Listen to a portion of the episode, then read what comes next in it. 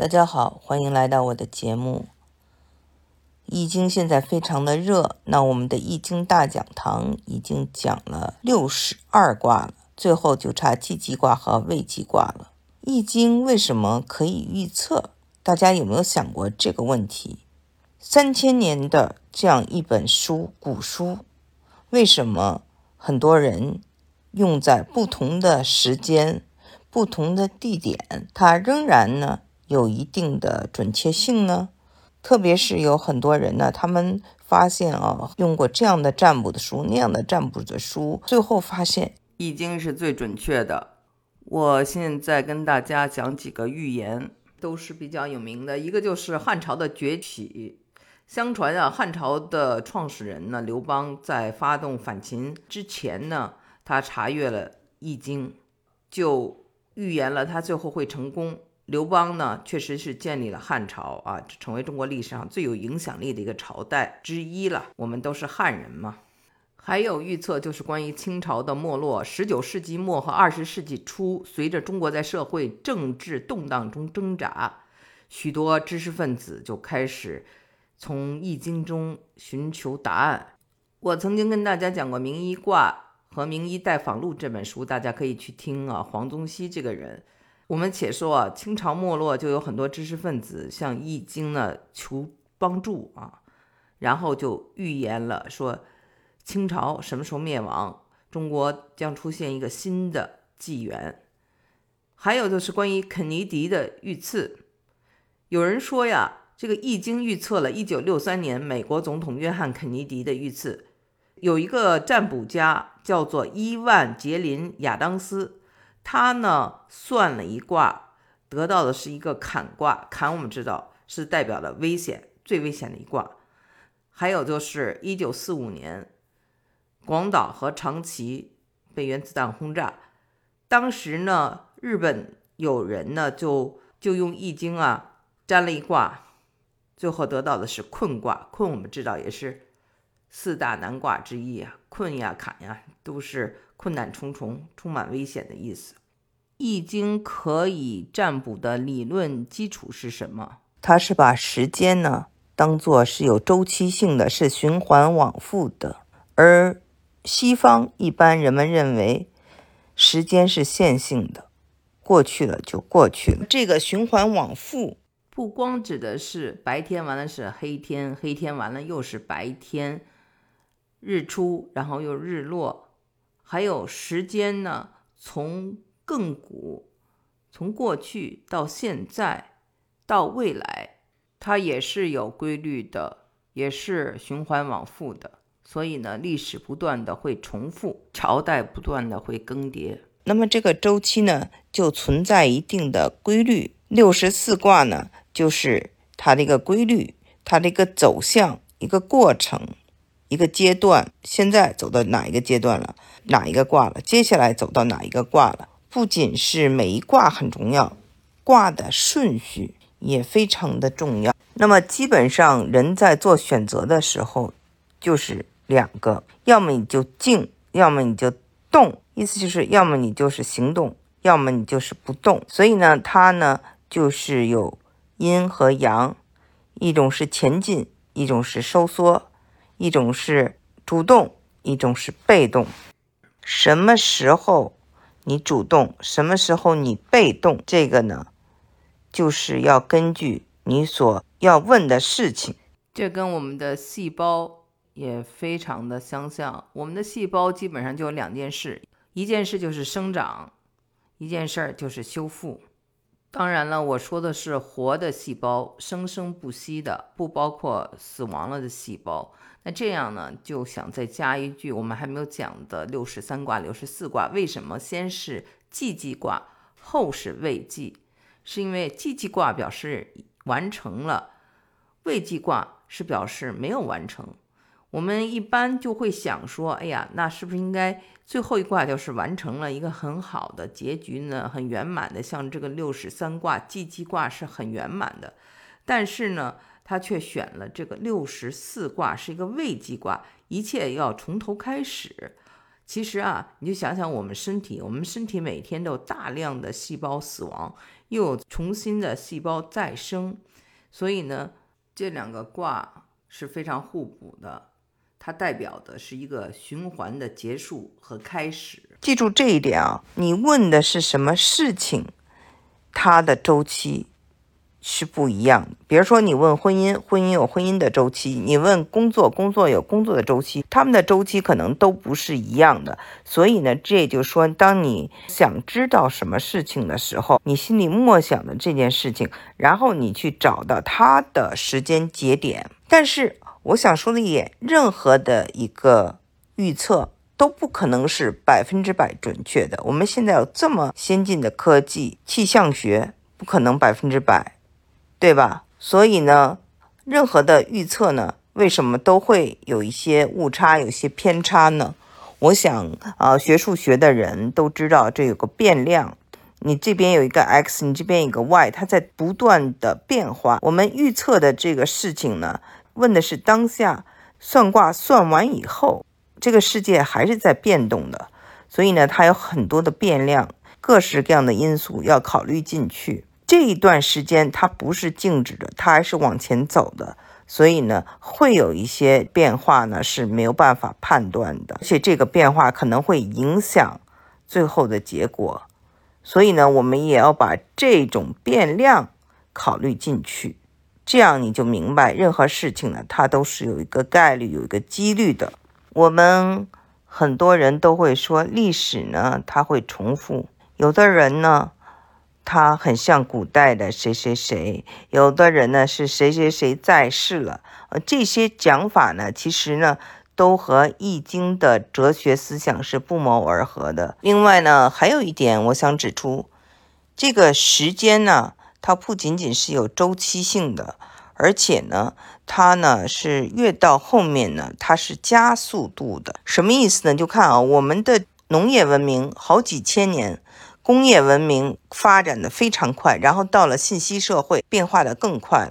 信息社会，你看啊，在我们没过多长时间，就从 Internet 转化到啊智能手机，又转化到什么了啊？又转化到 Chat GPT。就是 AI，我们每一个人将来都会有一个 AI，可以跟我们说话，可以做我们的导师，可以做我们的参考，可以给我们很多的建议，可以帮我们很多的忙，也可以做我们的秘书。还有人类的航天事业啊，所有的这些的发展啊，它是越来越快，越来越快，时间越来越短。想想人类发明牛车。然后过了很久，发明了马车；又过了很久很久，发明了火车；然后又发明了汽车，发明了飞机，发明了火箭、航天飞机，一样比一样呢。这个速度快，而且快的不是线性的快，是抛物线式的快。就像比如说我们的电脑的 memory 啊，内存开始。是四八十六三十二六十四一百二十八二百五十六五百一十二，这样啊，成几何成 n 次方这样的成长。农业文明我们是说几千年，工业文明是几百年，那到了现在，信息社会。几十年就一个很大的变化，所以呢，这种时间就像重力加速度一样，它是速度越来越快的。另外还想说，时间周期本身它也不是等值的，有的地方呢它非常的缓慢，有的地方呢它非常的快。我呢在学习六十四卦的时候，我就发现哦，到有的卦的时候我就卡住了。比如说第三卦尊卦，这是万事开头难的这个尊字儿，真的就录了好几次，在那儿就停滞了。还有呢，有的卦就是特别的顺利，像同人卦呀、大有卦呀、牵卦呀、豫卦，连着都是好卦，讲起来也非常的顺畅，理解起来也没有任何的问题。但是到了失和这一卦，就特别的难啃，而这一卦就是难啃的意思。我发现，即使在我学习易经的过程中，也是按照易经的这个卦的顺序在爬坡，在前进。这个时间轴也是有一定的规律的，而且这个规律完全是遵循每一个卦的内容的。神奇就神奇在这一点。后来我就在想，有的时候我们觉得度日如年，那可能是因为我们遇到的这个卦象里啊，不让我们前进，让我们静止，让我们收缩。乾隆在渊，那有的卦象呢是让我们前进，那个时候就觉得时光一下子就过去了。我想那就是飞龙在天的感觉吧，时间。真的可以加速吗？在广义相对论中呢，这个答案是 yes。相对论我们知道是爱因斯坦，他认为呢，就是由于引力啊或者相对运动的差异，时间呢会加速。时间不是固定不变的实体，而是相对于观察者的参照系。比如说。将两个时钟啊放在重力场啊不同的高度，离重力源较近的时钟呢，会比距离较远的时钟走得慢。这种现象呢，就是一种时间上的膨胀。类似的呢，如果两个物体啊相对于彼此高速运动，则运动速度较快的那个物体，它的时间似乎过得比较慢。这种被称为由于相对运动引起的一种时间膨胀，因此呢，对于重力较小或相对于另一个观察者以更高速度移动的观察者来说，时间似乎真的会加速。那这个相对论呢，我是这么理解的：比如有人说，那时钟明明就是一秒一秒的走的。即使呢，它有一些误差，也不会太大的。钟表这样它是恒定的，但时间流逝的感知会根据参考者的参考系而改变。因此呢，说时间会加速没有错。再回到刚才我们所说的时间呢，它是有周期性的。那这个周期呢，就像潮汐一样，它有潮起潮落，有高潮有低潮。那么，为什么哈在大轴心时代一下子世界各地出现了那么多的哲学家、思想家？孔子、老子、苏格拉底、柏拉图、释迦牟尼。那同时呢，在欧洲有一个黑暗的中世纪 （Dark Ages），一下子就过去好几百年，甚至上千年。有的文明非常的辉煌，但是就消失了。哦，这个时间的规律，有人认为是有的，而且是六十四卦就找到了这个规律。这个人呢叫做麦肯纳，他专门做了一个数学模型。我呢做过这么一期节目，在我的两代女性解易经里讲过，大家可以去听。Terence McKenna 已经去世了，他是个美国人。通过这个三百八十四爻里呢做出的数学模型。他就发现啊，像轴心时代，或者是人类文明比较繁盛的时代呢，共同点它是在一个比较高潮的时期，就是数学模型中的高频率的地带。像中世纪这种呢，就是在比较沉闷的、没有什么变化的、没有什么频率的，那他就把这个模型呢用在了整个人类的历史上。发现这个重合度呢非常的高。我们说《易经》呢，它主要是以一种感性的观察为主。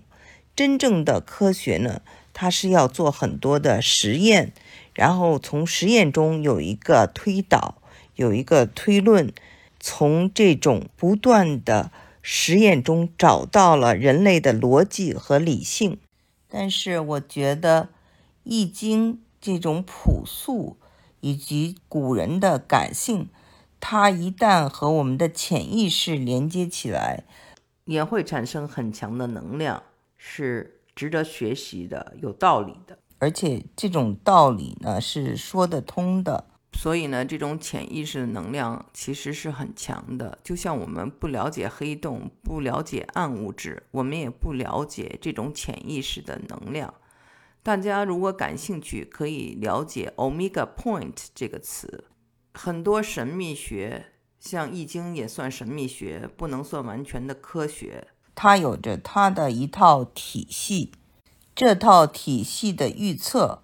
可能不是准确到什么时间、什么点钟啊，接下来要下雨，要下多少分钟，它可能没有这么的精确，但是它的大概率是比较准确的。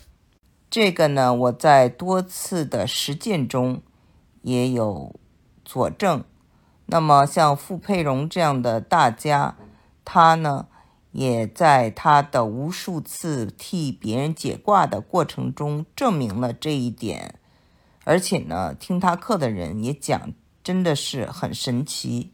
其实人生就像投资等等，当你呢所有的选择有一个高于百分之五十的正确率、百分之六十七十的正确率的时候，你的回报都是很丰厚的。当然了，你要考试能考个九十分以上就更了不起了。所以呢，这个预测呢，不要说百分之百，它有六七十不得了。如果有八九十，那真的就是人生的大赢家了。易经它可能不是百分之百，但是百分之六十七十是肯定有的。如果你又特别的会解卦，我相信也许。百分之八十九十的可能，《易经》真的是我们人类的良师益友。我觉得现在我已经有了一个新朋友，就是 Open AI。我经常跟他聊天，从他那里得到一些帮助。但同时，我觉得《易经》也是我的朋友，我也需要他的一些预测。他在预测方面，至少目前 Open AI。还是没有办法替代的。